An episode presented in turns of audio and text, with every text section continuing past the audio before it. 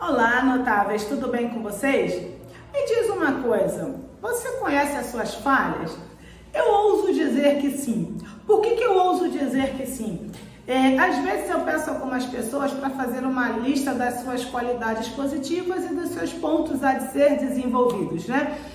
E é muito natural que a pessoa coloque lá mil coisas, né, no que eu vou chamar de pontos fracos e colocar uma, duas no que o, que óbvio que é o ponto positivo.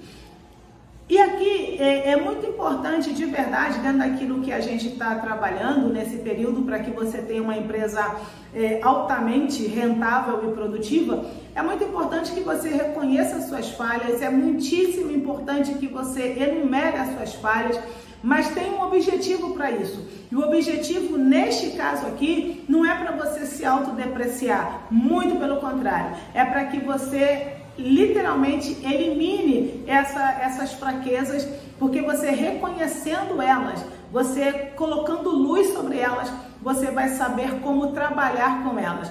É impossível alguém só ter pontos positivos, de igual forma é impossível que alguém só tenha pontos negativos. Porque se fosse assim, a eletricidade não existiria, a luz não existiria, né? Porque precisa ter o polo positivo e o polo negativo. Então, de igual forma, é na nossa vida.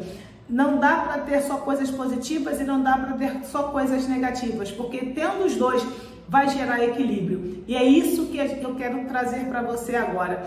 Quando você reconhece as suas, é, as suas falhas, quando você reconhece as suas fraquezas, isso só vai te dar equilíbrio se você souber trabalhar com elas e não ignorá-las ou fingir que elas não existem, tá bom? Então, reconheça as suas falhas e trabalhe Use elas a seu favor de forma positiva, é claro. Um fortíssimo abraço da sua mentora de negócios e psicanalista Valdilene Gabriela. Se você gostou desse vídeo, curta, compartilhe e nos siga nas redes sociais. Até mais!